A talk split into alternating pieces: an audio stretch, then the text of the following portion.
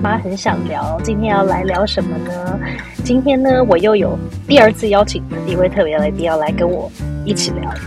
因为呢，我常常都会被问到一个问题，就是当我在分享蒙特梭利的一些资讯之后，很多人就会问我下一个问题，就是有关于蒙特梭利跟华德福到底有什么不一样？可能是因为在台湾比较多人听过华德福嘛，因为真的发展的比较久，所以很多人都会问我说，那华德福跟蒙特梭利有什么不同呢？那今天我就要跟一个专家聊，因为我这个问题始终回答不出来，因为我对华德福了解实在太少了。所以今天就很高兴有又懂华德福又有蒙特梭利的郑头辽老师，他是政治大学教育学系的副教授，那同时他也是台湾实验教育推广中心的计划主持人。在二零一二年的时候呢，郑老师还创办了同心华德福。郑老师他也讲过，在他多多认识蒙特梭利之后呢，他觉得他要用他的下半生的时间来推动蒙特梭利在台湾的发展。所以呢，这个问题我觉得非郑老师莫属了，只有你真的可以好好帮我们回答一下。记得很有趣的是，就是我第一次。认识郑老师的时候，其实是我跟我先生一起去听同心华德福的说明会的。然后那个时候，我们还自己去前面跟老师自我介绍一下。然后老师就问说：“哎，你们的小孩几岁啊？”我们还说我们的小孩在小班。然后老师就觉得这对家长真的很很逗趣，因为怎么有这么小的小孩在来听小学说明会？所以一开始我就要来问老师，就是到底华德福跟蒙特梭利有什么不一样呢？还是他们其实很像呢？我也不知道，所以要问一下老师。好。各位听众朋友，大家好。这个问题确实很多人在问啊，但是我我也我先说两件事情。第一个呢，当我们在吃苹果，苹果好吃的时候，你不能突然说，诶，它跟莲雾有什么不一样啊？你知道，就是它就是这样的，就是苹果跟莲雾，它是两种不同的水果。嗯嗯，它甚至于是苹果或者跟甘蔗啊，它也是一种水果。你要从不一样的观点来看，通通不一样。一样的观点来看呢，它也有一些类似的地方。我比较不会那么去想要从这这种比较的方式去理解它啊。我比较赞成的是，就对它有深入的讨论就好了。嗯，那在情境里面的人自然能够感受到差异。按你说这样子。诶，对一般人来说，他就是没有一个立即的答案呐。嗯，那就是第二点我要说的。我在三年前去参加一个蒙特梭利的核心课程的培训，那那一天一开始上场就是有一个呃三到六岁的培训师，嗯，一个小学的培训师，嗯，还有一个中学培训师。那个主持人他就说。培训师哦，其实呢，我们对蒙特梭利的了解就很像瞎子摸象。那每一个人他所理解的向度，可能诠释都不太一样。所以不要以为，因为现在我们觉得全世界对蒙特梭利最了解的，应该就是这些 AMI 的培训师吧？嗯啊，至少如果不是最了解，至少是最了解蒙特梭利的专业人员之一。嗯，连他们都这样说啊，说我今天来讲这些呢，其实是呃瞎子摸象。嗯，所以大家就不要那么在意说啊，我一定要知道它是什么。嗯，因为你光玛利亚蒙特梭利本人，他的著作就超过百本。嗯，还有他的他的实践的部分啊，是超过五十年。然后他他做的地方。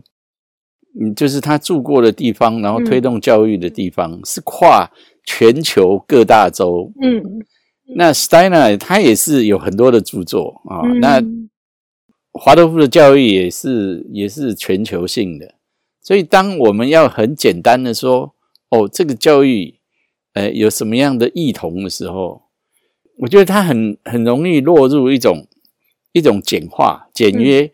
然后没有办法看到一个更更清楚的图像。嗯，这样说，我并不是说啊，他们他们因此都没有办法分别，因为你看到看到莲雾还是知道那是莲雾啊，看到苹果还是知道那是苹果嘛。哈，我只是觉得苹果跟莲雾没什么好比的，因为它们就是不同水果。嗯，所以呃，我要说的这两个，如果。呃，我喜欢这两样的教育。你说它是一个教育观，或者是哲学观，或者是人的发展观都可以。我觉得我比较感动的部分就是两个创办的人，哈，创始者一个 Rudolf Steiner，一个是玛利亚蒙特梭利，他们出生的时间很类似，哈。那他们让我最感动的部分就是他们都非常的强调一件事情，就是你必须要从了解受教育者的对象，呃，去决定啊，而且要随时调整怎么样对待他们。嗯，你如果说要说同的部分，哈，呃，我我觉得这一点是非常相同的。然后他们两个虽然你你看到华德福、蒙特梭利，你从外面就可以看得出不一样，但是它本质有一个很类似的就是透过一个对孩子的认识，要随时去调整做法。所以你不要说哦，华德福一定要这样，蒙特梭利一定要这样。我以前在在呃同心那边华德福的时候，有时候有的家长他们自己也受过一些华德福的培训，然后也看过一些华德福的书。他比较急的时候，他就会对老师指指点点说：“这样不够华德福。”嗯，啊，我相信那个新西兰你在蒙特梭利可能也会有，那你可能心里面哈，你的孩子可能已经过了这个阶段，否则你心里也想说：“这样是蒙特梭利吗？” 质疑很多，对，哎，对，会质疑，你自己会会质疑，那就是我刚刚举的那个呃培训师他的讲法，就其实我们都在瞎子摸象，嗯，他所以会是瞎子摸象呢，就是因为我们所要教育的对象，协助成长的对象，其实它是不断变化、不断成长的，嗯，所以你虽然有一个原则、一个 prototype、一个主要的的想法。但是，当你要框任何一个孩子的时候，很可能他就不适用。嗯嗯，我们说哦，蒙特梭利他有一个发展观啊，华德福他也有一个人的发展观啊。蒙特梭利可能是六岁一个阶段，华德福是七岁一个阶段。可是，你把这些阶段放在任何一个孩子身上，他很可能就不适用。嗯，哦，我觉得这个是。我们在思考这种教育方式，不管华德福或者蒙斯蒙特梭利也好，都要特别谨慎的。嗯，好，那所以我 我回回应这个问题是说，我们呃就好好认识认识这个方式吧。嗯，不用去比较，因为你比较华德福跟蒙特梭利之后，你是不是要比较华德福跟诺瓦？你是不是要比较华德福跟跟任何这这世界，特别是台湾在推实验教育的时候，你只要有一个教育理念，然后有一套做法，你就可以可以创造一所学校。嗯，那比不完了，比不完。我觉得应该回来，与其问这个问题，不如问我们的孩子到底发展的状态是怎么样。嗯，然后这个状态底下，你去带他去看看，哎。这个 A 教育方式对他来说是不是很自在？嗯，那或者是 B 教育方式，我我觉得这种让孩子去现场的体会，可能比那种做很表面的选择来得好。所以，老师，如果对于有一些家长，就像当时我在听同心华德福的说明会的时候，就是当家长有像在台湾，其实有很多多元的。选择可以去选嘛？嗯，所以当他们在听不同的说明会，或者是在思考，可能就是可能有假设他是有一个某个教育理念的有名称，比方说华德福，或者是蒙特梭利，或是或者是类似像诺瓦，在思考这些不同的理论或者是说方法的时候，老师会怎么建议家长们怎么样去？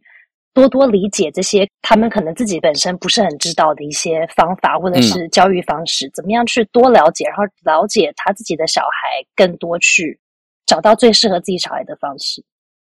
好，我觉得用两个切入的点呢，嗯，因为你就算是读了一百本的蒙特梭利的著作，你碰到这所学校，可能根本做不到一层，嗯，所以呢，重要的是。当你发现有一个地方人家推荐，就带孩子去那边去感受一下那所学校。那你可以上网去了解这个学校，呃，看看他的一般的风评，嗯呃，有至少没有恶评啊。那他宣称的是怎么样的教育？其实呃很难光靠表面的说法，你必须要进入那个现场去了解。哦，他们这样做，原来这就是他们所谓的蒙特梭利，嗯，原来这就是他们所谓的华德福。他很可能跟你读的理论是是差很远的啊，就算是有一些表面的样子，他还未必能够做得精细。所以更重要的是，最好能够确定我的孩子要进去哪一个老师的班级，嗯因为那个才是影响最大的。其他整个环境，甚至于他整个学校对孩子的影响，可能都不到三成。嗯而影响最大的就是直接带他的老师，譬如说蒙特梭利一个教室来讲，大部分的时间孩子是跟这个老师相处。嗯那这个学校有没有影响？有，有一部分的影响，但是那个影响没那么大。嗯，它就算是一个很不健全的行政体系底下，他是一个很能干的老师，一个非常非常能够掌握住孩子学习节奏。他甚至于，我都觉得，你坚守一种某一种的教学方式，都很都很 stupid，都很都很愚笨。那更何况，当我对这些问题了解的时候，我我觉得很难很难说这个方法是华德福的方法，嗯这个方法是蒙特梭利的方法。嗯你说启发，你陪同孩子，你是去观察他，这这哪有什么这样的区别？嗯呃那我觉得主要的大概就是这两个。第一个就是观察他们的学校，嗯听听他的风评，然后在学校里面感受一下这种氛围，你是不是不太喜欢嗯啊？如果不太喜欢，呃就现在选择很多嘛，不要太犹豫了。嗯那更重要的就是这个这个班级里面，可是，一般人去听说明会的时候，可能只能听学校的行政人员，或者是甚至办学者做学校的介绍啊。那怎么样可以更理解这个真的要陪伴你小孩的这个老师？就是因为讲起来，就是有没有口头上讲，听起来都很不错。比方说，都是以人为本啊，然后我都会观察你的小孩啊，然后我用这个，比方说我用华德福，我用蒙特梭利这个方法，有呃成长嗯就是人的发展基础啊，然后我来做教学啊，就听起来好像都不错，然后也都蛮好的。可是，就像老师讲，就是真正要陪伴你小孩长大的就是那个老师。那我们在看学校的时候，我们要有什么样子的方式，可以去真正去理解这个陪伴的这个人，就他是用什么样子的方法来做这个陪伴的，就是很细微的那一些点，我们要透过什么样子的问题或者是方式，才可以更了解他们嗯是不是适合。通常一个比较比较在意孩子跟彼此的适应的学校，他们会有试读，嗯。试读的时间啊、有试读的话，你就会了解说哦，这个人大概是怎么样。那如果不行的话，家长就得，譬如说，我们去一个学校的招生说明会，嗯。你看看他们里面的人怎么互动，嗯。他们在有没有互相互相协助，然后那种表情，其实我觉得是看得出来，嗯，就是那种表情是很热切欢迎家人的，还是想说哦很倒霉，今天假日我还得来这里加班，他们的那个情绪基本上是写在脸上的。所以老师去如果去说明会，你就是只你真的就是在很细微的观察，不是真的在听他在是是讲什么，是观察那些人的表情跟互动跟肢体语言等等的。对对，你看他们团队的默契是看得出来的。嗯嗯，但不是每个人习惯做这样分析啊。啊嗯那所以另外一个方法就是，那你一定要问这边的老家长啊。嗯，访谈家如果你自己对对，你自己不习惯用那些比较细微的，因为我基本上是相信说，人是没有办法隐藏的。嗯人开始说话，人有动作的时候，是没有办法隐藏自己内心的事情。嗯但是他必须要有一些分析的习惯啊，比较敏锐一点观察。假设不行，那你就用问他，嗯，有趣。找家长来问。那如果小孩去试读的时候，我们能够了解的资料来源是从我们的小孩来吗？因为我们也没办法进教室看到小孩在试读的状况。所以我们就必须要透过小孩来告诉我们，他们在试读的过程里面跟这个可能成人或者是教室里其他小朋友的互动，来了解这个环境是不是适合他。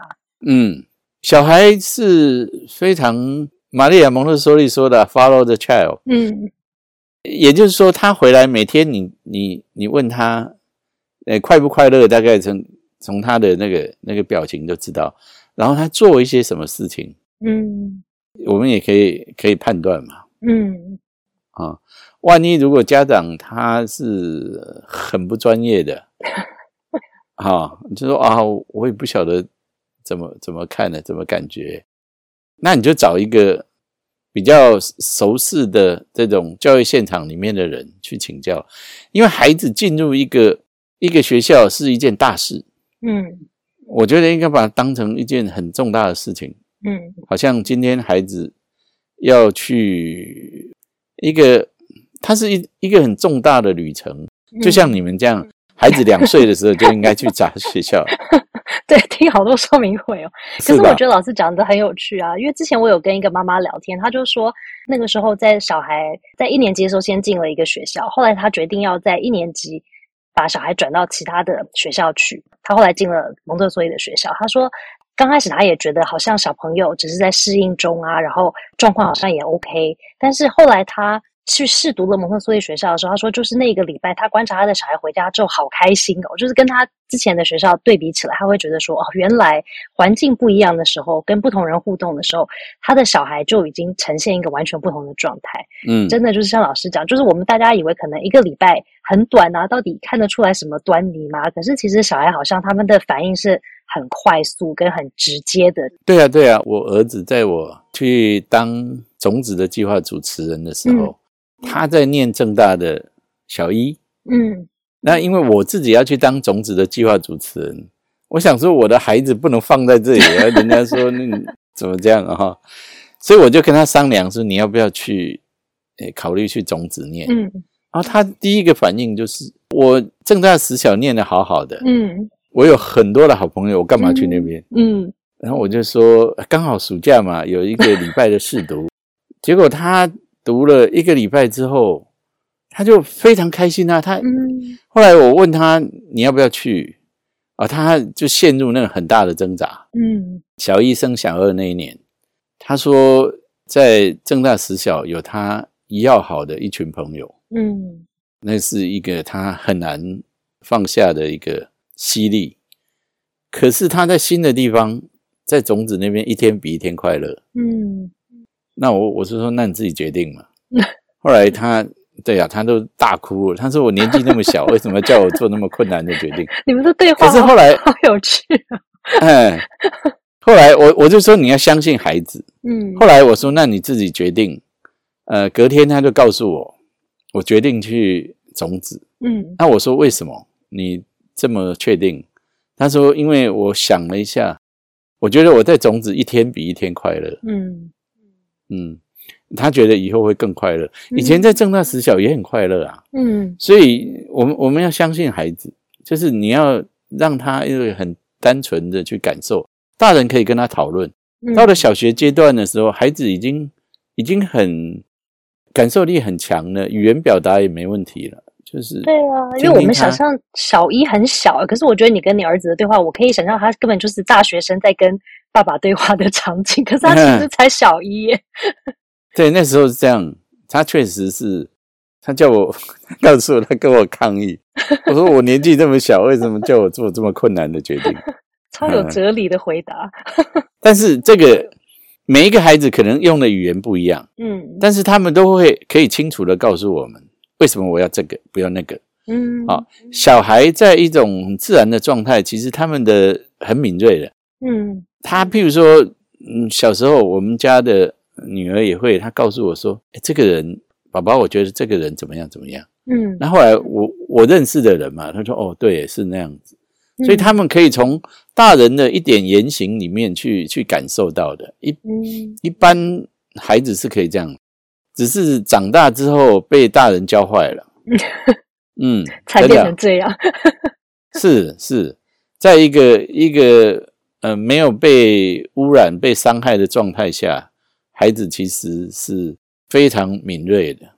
这个其实有让我想到刚刚老师一开始的开场，就是有关于华德福跟蒙特梭利，或者说任何的教育方式，就是其实你在看的是都是水果，但是他们就是不一样的水果嘛。所以对有些小孩来说，他就是喜欢吃苹果。有些小孩就是喜欢吃莲雾，可是他没办法解释给你听他为什么，他就是很喜欢啊，或者是他又喜欢苹果又喜欢莲雾，表示他只能选一种，他其实都很喜欢嘛。所以帮小孩选教育，或者是我们在思考华德福或者是蒙特梭利，或者是各种教育方式的时候，其实小孩他可能自己真的最清楚他到底喜欢吃的是什么。那我们当爸妈就会觉得说，我觉得我我觉得苹果很好吃诶，可是他可能根本就不爱苹果，他可能想吃甘蔗，所以这也是一个很有趣的想法。所以。我才说，至少七成你要看这个老师，嗯，他有没有能力用他的方法去带好这个孩子，嗯。那至于整个学校叫做什么东西，我觉得都是相对次要的，嗯。你就算就是有一个叫做很有名的蒙特梭利学校，嗯，可是问题是你孩子送到这个老师，他是一个就是个性上很不成熟的人，嗯，这个大的环境能够帮助的还是有限。而这个你孩子直接接触最多的这个老师，这个孩子是是容易觉察出来的。嗯，他我们不是很简单的问他说你喜不喜欢这个老师，不是，而是他描述他怎么跟老师相处。嗯，我们从那边去理解。很有趣的是，今天我们刚好聊到的是华德福跟蒙特梭利嘛。他们刚好都是来自西方文化的教育方式，可是我们现在身处在台湾啊，然后我们有我们自己独特的一些文化跟历史的一些背景，然后连语言也不一样的。但是很有趣的是，这两个教育方式啊，在台湾还发展的不错，尤其是华德福，他一路从幼儿园一直到高中，然后也发展了这么多年，然后其实也蛮多家长非常的推崇这个教育的方法。但是老师真的觉得，类似像华德福或是蒙特梭利，假设我们先。排除这个带领小孩的这个成人，就是假设都是同样的成人，然后他可能的状况也都够成熟，但是光是在讲这个从西方来的文化的一种教育方式，在台湾是有办法可以落地生根吗？或者说它真的适合我们自己的文化吗？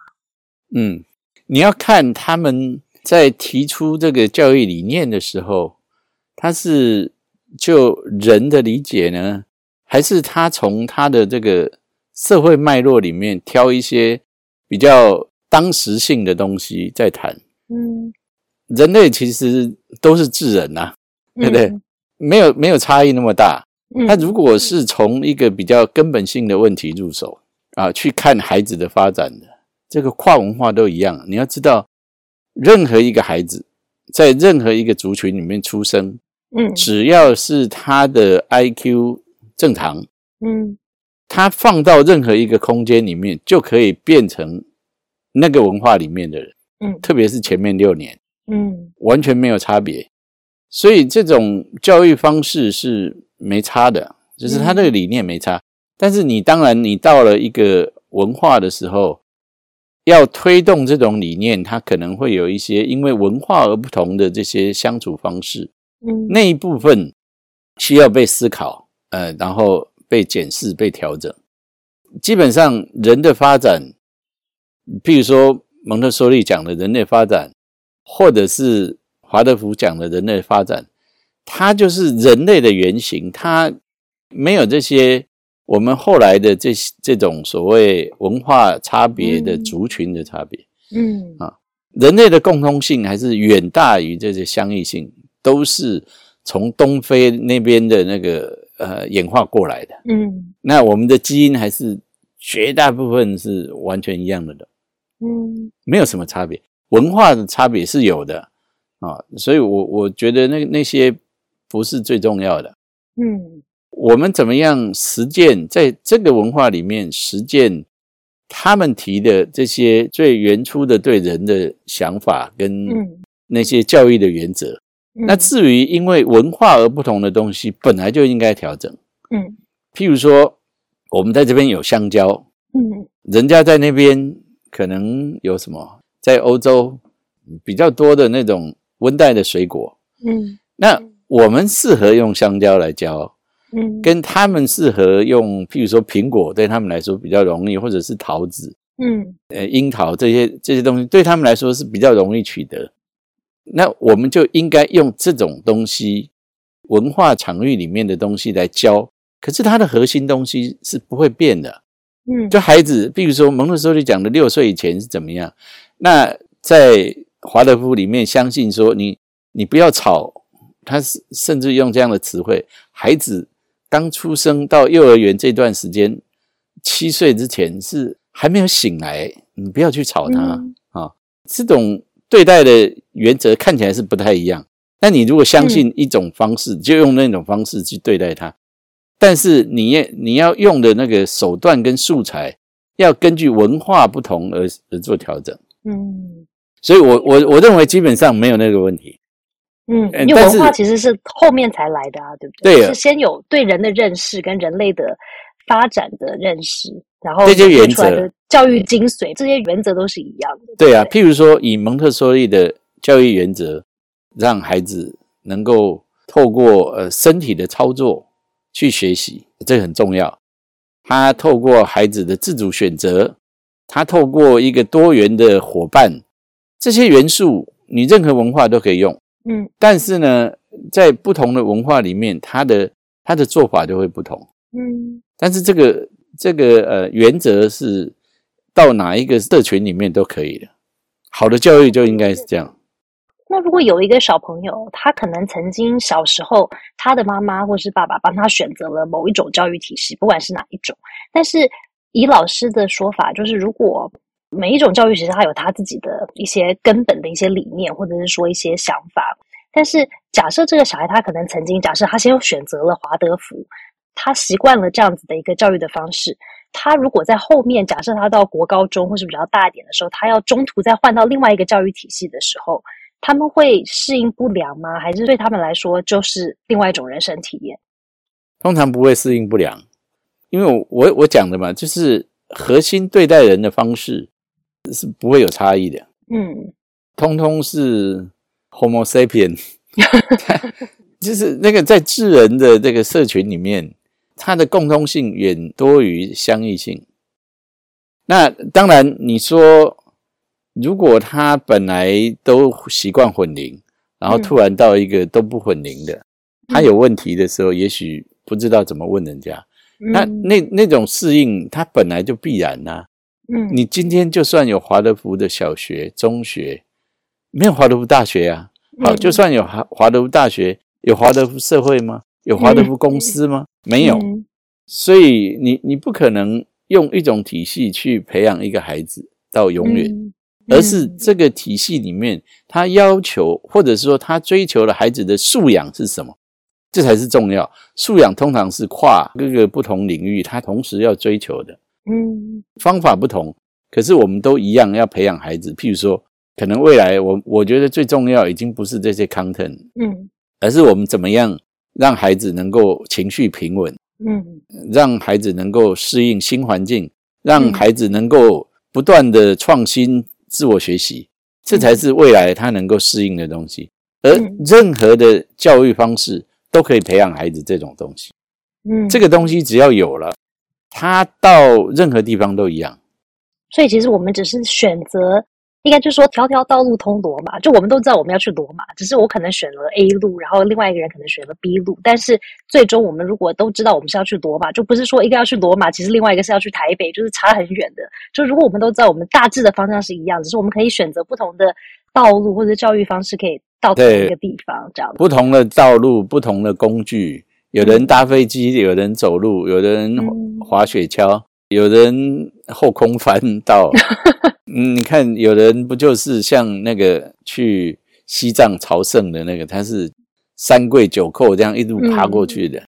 可是他最后的目目标都是那个，我们要培养的核心都是一样的。嗯从这点来看，也就是不同的教育其实都要很在意，说我到底培养了孩子怎么样的核心素养嗯嗯啊，这个东西反而是比较重要。家长在选学校的时候要去在意的东西，就是你出来的孩子到底他会是怎么样的？嗯他空有各种的这个杂耍的功能，是但是他完全没有办法适应。你看现在的小学，譬如说你们家的小朋友如果是小六，嗯在二十年之后，快的话二十年，可能就三十年，嗯这个世界就完全不一样了。那个时候啊将会是一个现在的人类完全无法想象的世界。嗯，你看，我们现在已经透过各种的大数据，我们渐渐的人脑也可以被害。你被害，你未必知道啊，因为你每天上网的东西被收集之后，广告商就会透过你最喜欢的方式 push 那个广告到你那边。你买了，以为你自己自己的决定，结果根本是被决定的。那以后，以后我们的所有的 data。包括我们生理的资料，嗯，很可能这个 AI 会比我们了解我们，这是非常非常可能。我们要为孩子想的就是，有一天到那个时候，你要的是什么？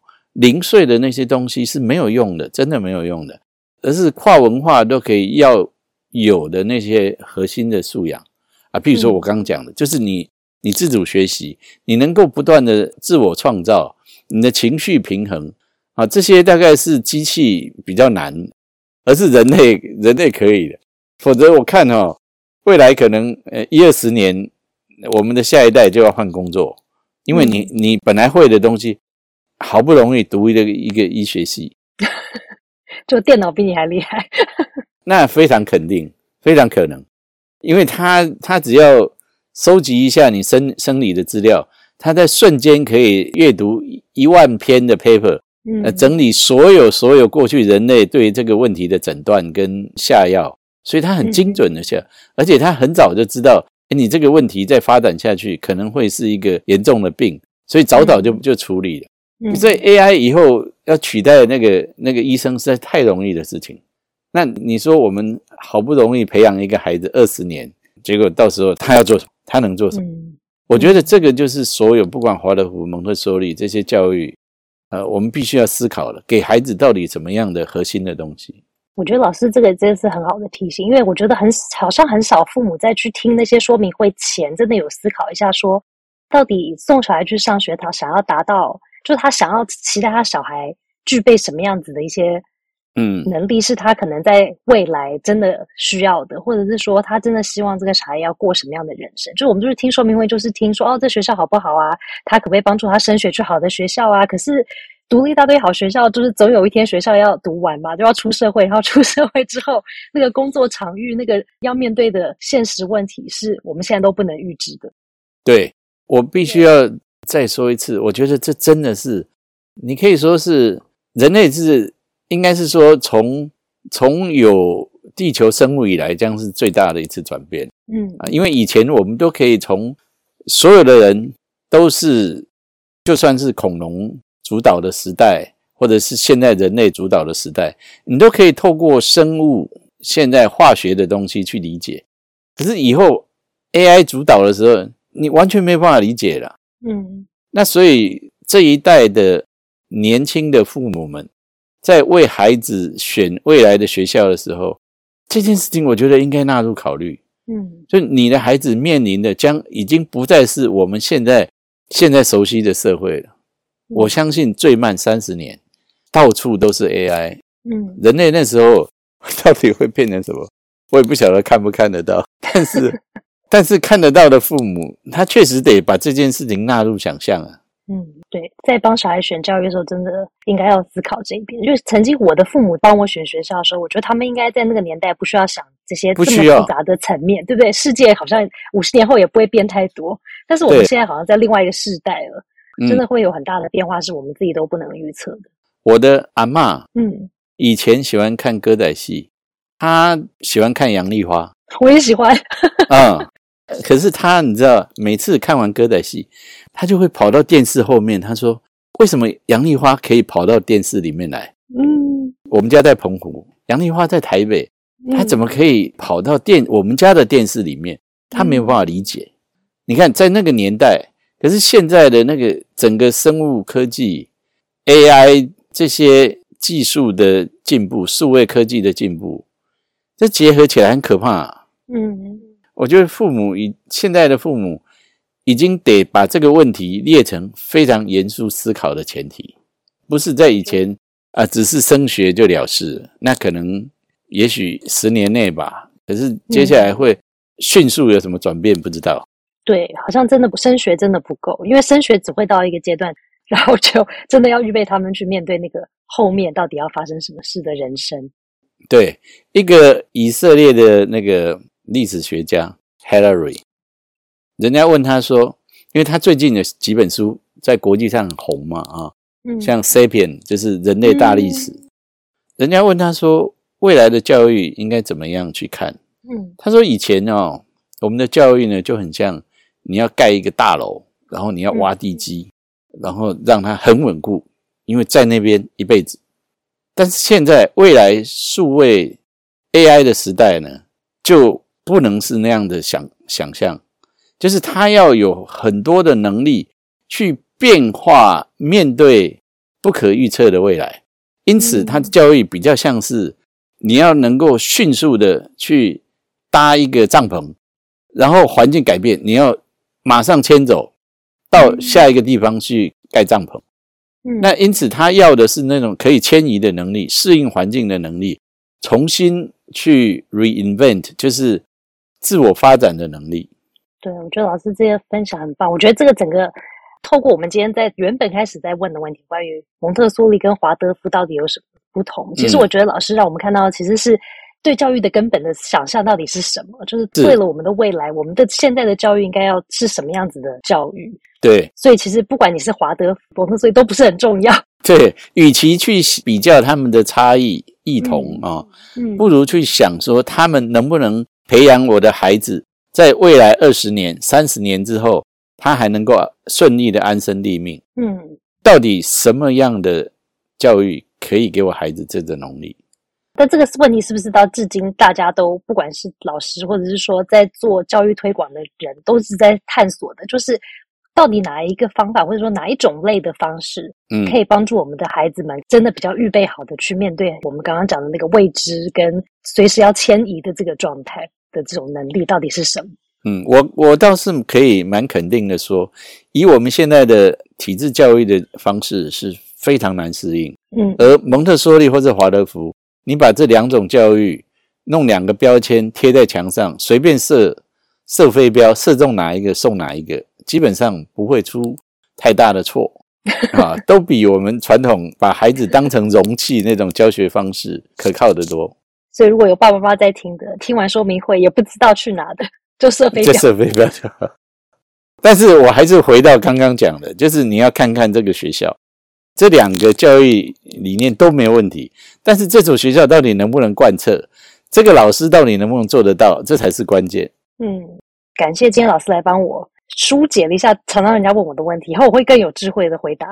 先从莲雾跟苹果告诉他，华德福跟摩特梭利有什么不同。对，但我觉得透过今天的这个聊的过程，让我去思考一下说不是真的是要选哪一种教育的名称，就是某种名称的教育方式，而是是我真的想要期待给我的小孩什么样子的教育，跟想要给他什么样子的，具备什么样子的，类似像什么能力，假设可以放在他的包包里面带着走一辈子的话，我要帮他在包包里面装些什么东西？他如果今天在山上、在海里，到任何地方都可以帮助他生存的一些必备的法宝，要装在包里的到底是什么？嗯是一个文凭呢？嗯是微积分很高分呢？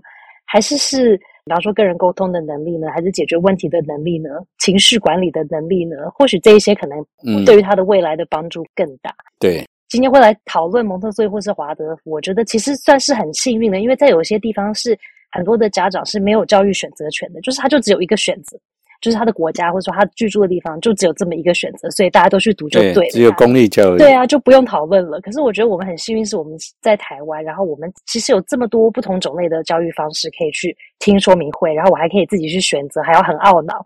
但是其实好像是一种甜蜜的负担，因为当嗯我们现在在看乌俄战争，或者说世界上发生了很多的事情，都会让我发现说，人如果有选择的这个权利，就这个有选择的这个权利，其实是一个很棒很棒的一个礼物。是可能我们常常自己像我自己当妈妈的时候，我都觉得好像就是理所当然啊，我去听说明会很正常啊，我去帮我小孩选学校，每个人都应该有这样的权利啊。可是发现其实不是哦，世界上很多人都没有这个权利。透过老师今天跟我的聊天，真的让我发现说，对我们常常在思考说，哦，到底哪一个教育方式好啊？但是其实能有这样的选择，这个懊恼的这个部分，其实是很幸运。对啊，所以谢谢老师，还有所有一路上为了我们这些爸爸妈妈们去努力，让我们可以有这么多元的教育的环境，可以有教育选择权。因为没有你们的前面的那些努力呢，我今天就不用懊恼，我又只要送到公立学校就对，因为我没有选择。所以感谢你们的努力，然后帮助我们，让我们今天可以来思考。对啊，蒙特梭利还是华德福，更的是任何其他的教育方式，其实只要适合自己的小孩，适合自己想要追求的那个理念，跟适合自己想象中的教育，我觉得其实就是好的教育啊。所以感谢老师，谢谢今天来帮我 开始蒙特梭利与华德福。希望今天来听的朋友们也得到了一些不一样的回答。我真的从来没有听过有人用莲雾跟苹果来比喻蒙特梭利跟华德福，很 tricky 哦，好像好像没有直接回答。对，但是这真的真的是回答了之后，你会觉得跟没回答其实是一样。可是呢，这个就是值得值得回味的地方，耐人寻味地方就在这里了。就是哎，回答可是好像又没回答，那到底答案是什么呢？你只要想说蒙特梭利的著作超过一百本，嗯，那你就知道你要谈两种教育的比较，谈何容易啊？嗯，怪异漏万啊，真的。所以我们大家都是在摸象的过程。对，去现场看看吧，现场看看是是最安全的方式。对。去感受一下，对啊，因为真的从书上看的，跟从网络上看的，跟从别人口里讲的，其实都不如自己亲身去体验一下。最重要是自己的小孩去亲身体验一下，对不对？因为他们是最直接的那个接收者。嗯，然后至少可以问一下学校里面的老师：三十年之后，我们家的小孩怎么适应未来的一个世界？你们怎么样协助孩子面对这件事？嗯。感谢老师，今天虽然没有直接回答华德福跟蒙特梭利哦，但是我觉得 听的朋友们可能真的收获到的，可能是如果在思考怎么样去选择学校，或者是说要选择哪一个学校，或者是哪一种教育体系的家长，都可以透过今天的讨论去思考一下，对我要用什么方式去找到最适合我们家的教育方法。所以谢谢老师，今天来妈很想聊，欢迎下次再多来聊聊，谢谢，好好，拜拜，拜拜。